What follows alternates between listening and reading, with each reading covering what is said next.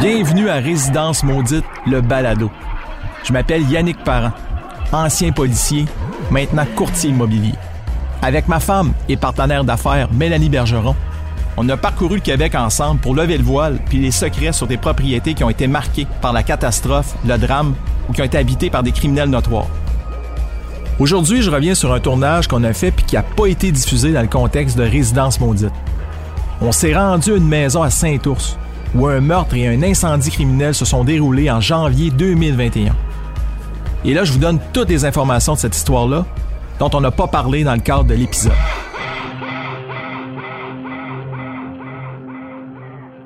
Cette journée-là, on s'en va à Saint-Ours, Mélanie et moi, avec l'équipe de tournage de Résidence Maudite. On va aller visiter la maison à Vicky.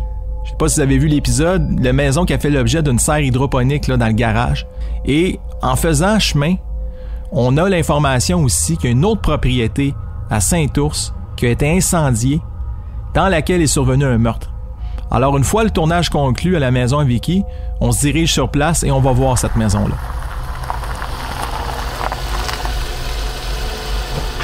Lorsqu'on arrive sur place, je vous le dis là, on est frappé Mélanie et moi.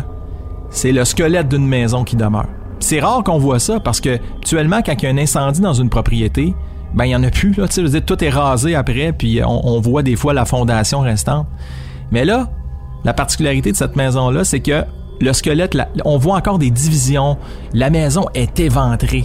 C'est une maison là, vraiment détruite. Euh, il reste des murs, on voit encore des fenêtres, mais en même temps, on voit tous les ravages puis la violence de l'incendie qu'il y, a eu dans cette propriété-là. C'est très spectaculaire comme image. Et là, on va se positionner puis on se met à regarder vraiment là, cette propriété-là dans le détail.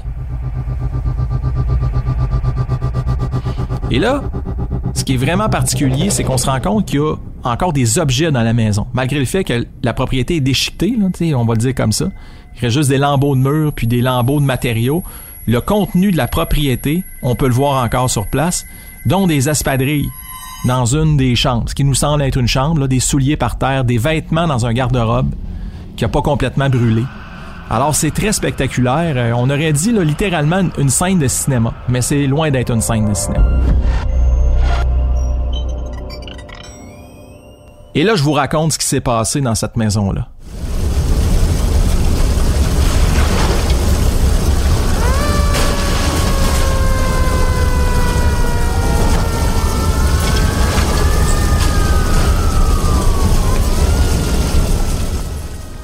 22 janvier 2021.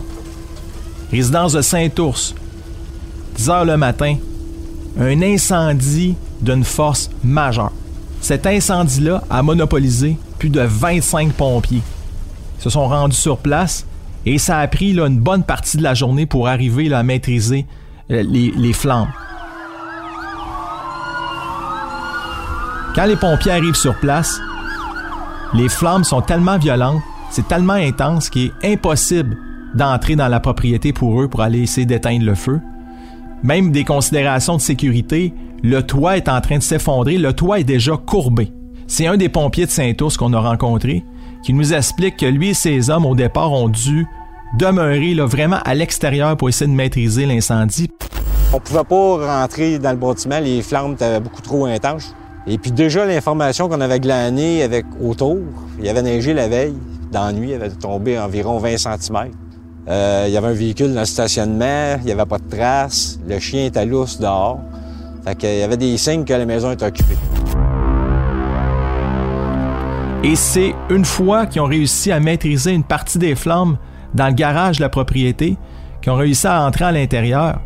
Et là, en parcourant la maison, puis c'est comme ça que ça s'est passé, là, en parcourant la maison, un des pompiers arrive dans une chambre, s'enfarge, tombe par terre. On était deux équipes en dedans.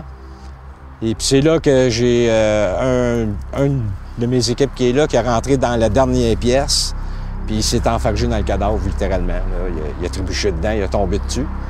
Il savait pas c'était quoi, puis c'est lugubre, mais ça regarde, parce que dans la fumée, tu vois pas rien, de toute façon.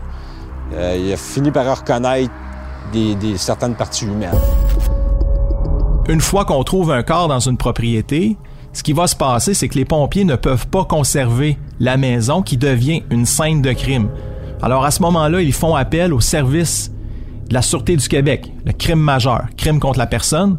Et c'est à ce moment-là qu'ils vont se rendre compte, en fait, que il y a une victime qui est là, encore, qui est tellement amochée, donc on n'a pas pu l'identifier sur le coup.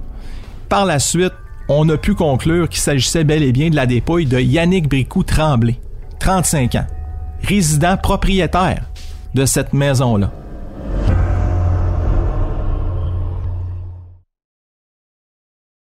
On commence à se faire un scénario de doute. OK. Euh, mais après ça, bon, il peut arriver 25 000 raisons. La personne peut avoir renversé une lampe à lui. Tu sais, il pourrait avoir plusieurs raisons. Fait qu'on peut pas conclure criminel, nous autres. On, se contente de dire, OK, bon, j'ai trouvé une victime. Et c'est la SQ qui va faire son enquête après. Parce que, on m'a dit, nous autres, les pompiers, moi, ma job, c'est éteindre ça, sauve les vies si t'es capable. Si t'es pas capable, ben, faites ton mieux pour les sortir de là. Là, on peut pas conclure euh, du moment d'un incendie criminel parce que bon, ça peut être un article de fumeur, ça peut être plein de choses qui causent un incendie. Sauf que rapidement, les pompiers et les enquêteurs de la Sûreté du Québec vont se rendre compte qu'il s'agit euh, visiblement d'un meurtre et ce que l'autopsie de la victime a pu révéler, c'est qu'il ne serait pas mort de suite de l'incendie. On parle d'une personne qui serait décédée avant le feu. Et euh, il y a un suspect au dossier qui va être identifié très rapidement dans les jours suivants, un dénommé Maxime Bugeaud, 44 ans, qui est également résident du secteur. Et lui va être accusé là, aussi de meurtre non prémédité de la victime et d'incendie criminel de la propriété. Comme citoyen, on est toujours surpris parce que, bon, on s'imagine, bon, Saint-Ours, c'est un petit village calme. Euh, le dernier meurtre qu'il y a eu à Saint-Ours, euh, c'est au début de la colonie, ça fait vraiment longtemps. C'est pas une ville reconnue pour des mhm. meurtres. Fait qu'on reste toujours un peu surpris, on pense comme tous les voisins. Mais après ça, t'entends toutes sortes de rumeurs, mais puis je m'arrête pas vraiment à ça. Ce qu'on apprend aussi dans cette histoire-là, c'est que le suspect était quelqu'un de connu au niveau du service de police du secteur pour multiples antécédents. On parle justement de voies de fait, de fraude, on parle de plusieurs crimes reliés justement à la personne, également à la victime qui était connue du milieu policier, avec plusieurs antécédents. Et là, l'enquête aurait permis aussi de dévoiler que c'est des gens qui se connaissaient entre eux. Des gens qui avaient déjà eu affaire ensemble. Est-ce qu'on peut prétendre que c'était des amis? Je pense pas. Est-ce qu'on peut penser possiblement que c'est des gens qui étaient reliés au monde, l'univers du trafic de stupéfiants? Peut-être. Ça, la Cour pourra déterminer, puis l'enquête euh, pourra le conclure aussi. Moi, en tout cas, j'ai pas l'histoire complète. Je viens de vous résumer là, en gros ce qui s'est déroulé sur place. Mais en lien avec mon ancienne carrière, ça m'a l'air littéralement de ce qu'on appelle dans le domaine un burn de drogue. Un burn de drogue, là, en termes clairs, autre que du jargon policier, c'est un règlement de compte entre trafiquants pour différentes raisons. Différentes raisons, souvent, c'est, on, on se cachera pas, hein, c'est une question d'argent. Puis on sait que le domaine criminel, appelons-le comme ça, c'est un domaine où tu dois toujours quelque chose à quelqu'un. Des règlements de compte comme des bras cassés, même des gens kidnappés qui porteront jamais plainte, mais qui vont être euh, brutalisés là, pendant des heures, voire quelques jours, pour des questions de drogue, vont s'en sortir vivants. J'ai vu ça quand même à plusieurs reprises dans ma carrière. Et moi, c'est ce que je pense qui est arrivé là, à cet endroit-là. L'enquête, je le répète, est toujours en cours. Une chose qui est sûre, c'est que le fait d'avoir mis le feu à une propriété, moi, ce que ça me dit, c'est qu'on a voulu effacer toutes les traces de ce crime-là. Donc, en faisant ça, on pense que on va pouvoir cacher le fait, peut-être, que le meurtre, justement, la mort est arrivée avant. Donc, on veut camoufler le meurtre. Ça n'a pas marché cette fois-là.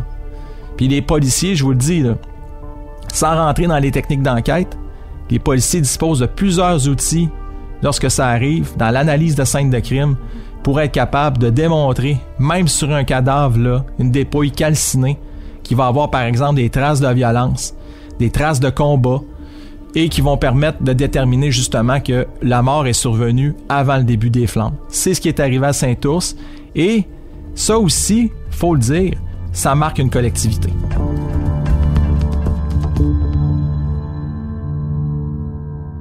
Un aspect qu'on voulait aborder aussi dans le contexte de ce drame-là, de, ce meurtre-là, c'est qu'il y a encore une maison sur place, un semblant de maison. Au moment d'enregistrer cet épisode-là, la propriété en question est en vente pour un montant de 74 000 On parle de terrain de 26 000 pieds carrés. Ce qui est tout à fait singulier aussi, c'est que dans la fiche centriste, la maison n'a pas été démolie. Ça, c'est rare qu'on voit ça. On voit encore la maison euh, éventrée, effondrée, avec encore certaines divisions qui demeurent. Donc, ça sera aux prochains acheteurs à faire le travail. Donc, clairement, cette propriété-là appartient soit à l'assureur ou à l'institution financière. Et dans ce temps-là, évidemment, c'est des ventes sans garantie légale. Ça nécessite aussi un dépôt monétaire lorsqu'on formule une offre d'achat.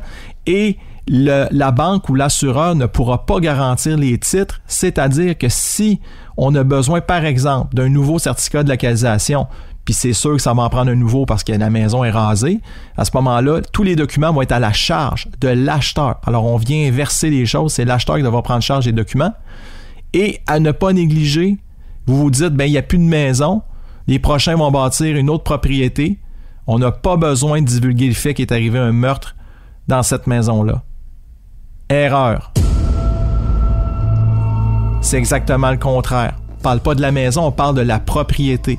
Donc même si on bâtit un jour une nouvelle maison sur ce terrain-là, les nouveaux propriétaires, légalement, auront l'obligation dans la déclaration du vendeur à la revente de signaler que l'ancienne maison qui était sur place a été incendiée et qu'il y a eu ou qu'il y aurait eu un meurtre à l'intérieur parce que c'est encore à la cour.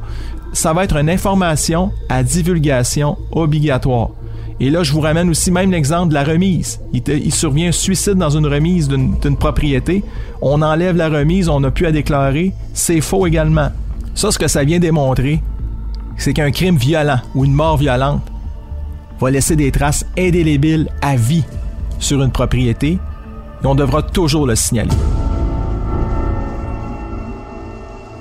Merci d'avoir écouté ce balado Résidence Maudite et je vous dis à la prochaine pour un autre épisode.